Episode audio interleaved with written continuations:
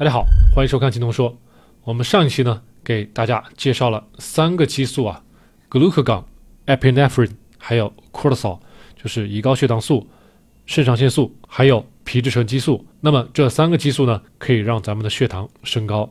那么咱们这一期接着给大家来讲一讲，咱们可以令血糖下降的啊，注意是下降的，能够让咱们血糖下降的一些外源性的因素啊。咱们这次就不说激素了。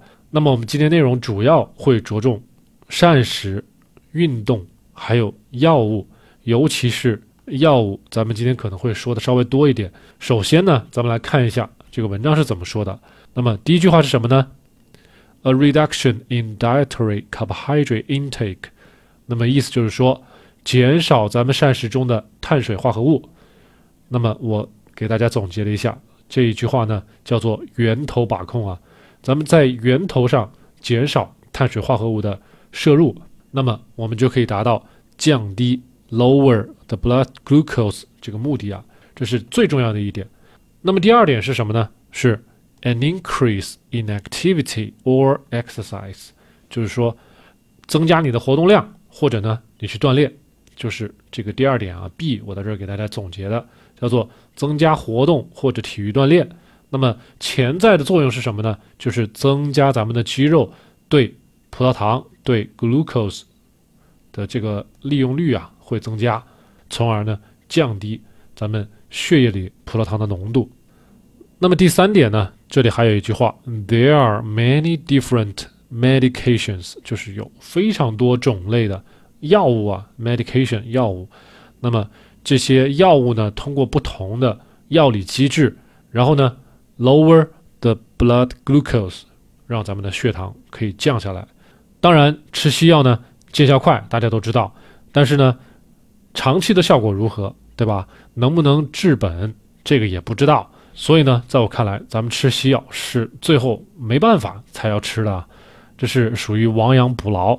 怎么解释呢？就是咱们往往已经吃下去很多碳水了，但是呢，又知道自己不该吃这么多碳水，而且呢，有些比如说糖尿病前期啊，甚至是糖尿病二型糖尿病已经确诊的一些朋友，他们已经有一些并发症了，这个时候又后悔了，赶紧希望把这个血糖降下来，这个时候呢，才会想起来啊，赶紧吃药把这个血糖压下来。总之，这都是亡羊补牢的这种做法啊。那么下面呢，我们会花一点时间。给大家来介绍一下这些药物到底是通过哪些机制来减少或者说降低咱们血液里血糖的浓度的。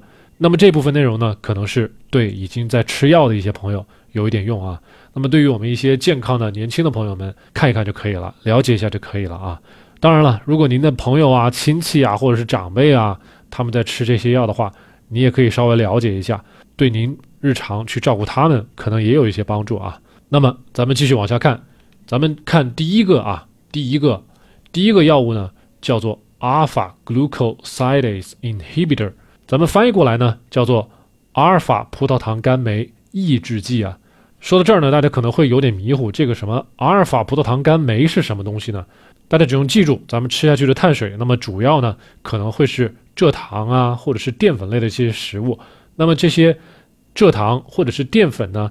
经过咱们的胃来到咱们的小肠，然后呢，在那儿被咱们的很多淀粉酶把它分解掉，最后会变成一个个的这种双糖啊。大家如果还不理解，可以回去看一下咱们的第三十八期节目，那个里面我给大家讲了什么叫双糖。那么这些双糖呢，最后还会被分解成为单糖啊。大家可以看这个图里面，原本是两个分子结构的这种双糖，最后呢。通过这个酶的作用，这个酶把它包裹起来，然后呢变成了一个单糖。这个时候最后一步就是这个阿尔法 glucosidase，就是这个阿尔法葡萄糖苷酶的作用，就是把这个双糖进一步的分成两个单糖，然后这个单糖呢最后再被咱们肠道表皮的这个细胞啊吸收进去。当然了，大家可能会觉得这个过程看不懂，太复杂，不过没关系。总之呢，咱们要告诉大家的就是这个阿尔法葡萄糖苷酶抑制剂，在这个正常的情况下，如果咱们吃了这个抑制剂，它呢就会阻止咱们的这个双糖啊进一步的转化成为这个单糖。这样子呢，咱们吃下去的大部分的蔗糖类啊，还有淀粉类啊这些食物，最后分解成双糖之后就没有办法继续往下分解了。所以说呢，在双糖的那一步呢，它就停了。然后呢，这些没办法被吸收的这些双糖呢，就会继续的往咱们肠子下部走，从小肠进入到大肠啊。所以说呢，通过这种方式来减缓咱们对蔗糖或者是淀粉的吸收。大家要注意啊，对乳糖没有效果，乳糖也是一种双糖，但是呢，它的这个双糖的结合的结构呢，跟蔗糖还有淀粉不太一样。所以说，这个阿尔法葡萄糖苷酶抑制剂对。乳糖是没有效果的，你喝乳糖、喝牛奶、吃一些乳制品，乳糖呢还是照样的会被咱们的肠道吸收啊。最后呢，这个阿尔法葡萄糖苷酶抑制剂在咱们现实中，在咱们医院里面能够开到的药，我给大家举个例子，就是这个阿卡波糖片啊，它的英文呢叫做 Acarbose，当然它这个跟糖没什么关系，它这个意思呢就是用来阻止淀粉啊。或者是蔗糖类的这类食物的吸收啊，减缓它的吸收，并不是一点儿都不吸收了，只不过呢是减缓它吸收的速率啊。好了，咱们介绍第一种药物的类型啊，咱们继续往下看，后面呢咱们可以说的稍微快一点。第二种呢，咱们翻译过来叫做胰高血糖素样肽杠一激动剂啊，很复杂，跟它一起协作的呢，另外还有一种叫 DPP-4 inhibitor。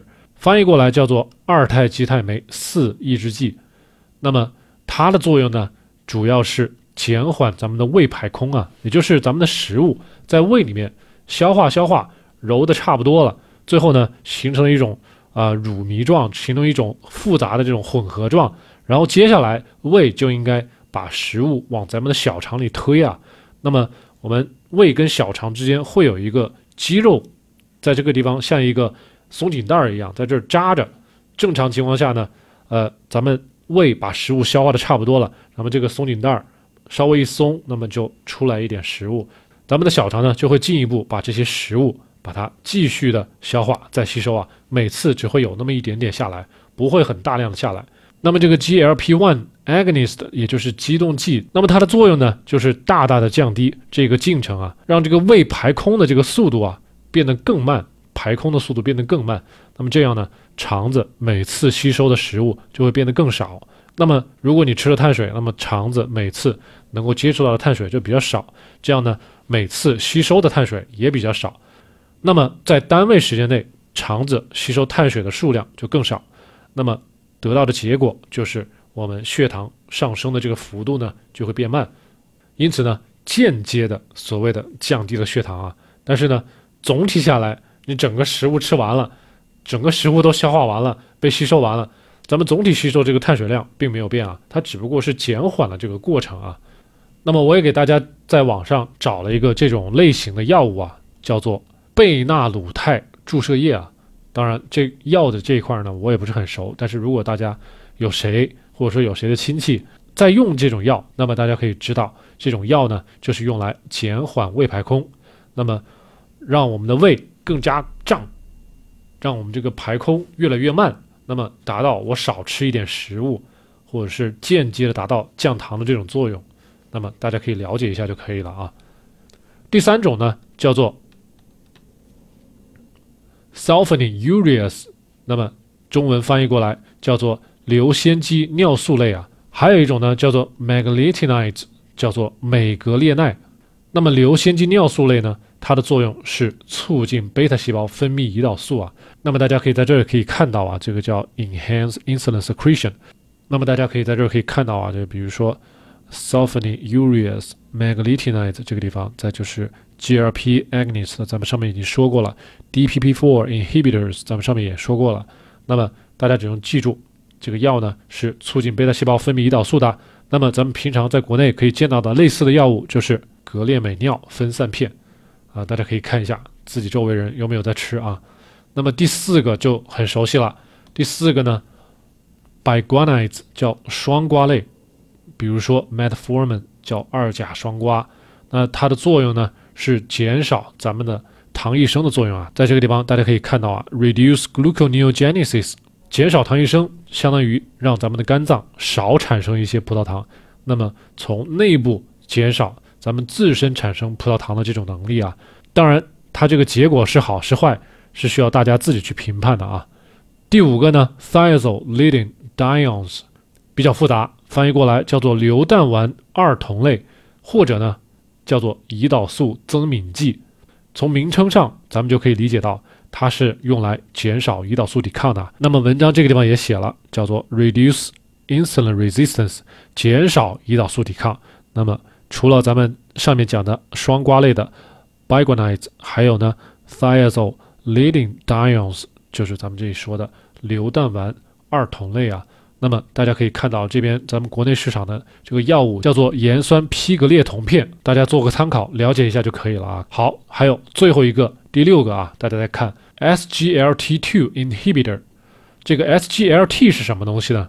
叫做 sodium glucose cotransporter two，什么意思呢？钠葡萄糖协同转运蛋白二，这个 inhibitor 就是抑制剂的意思。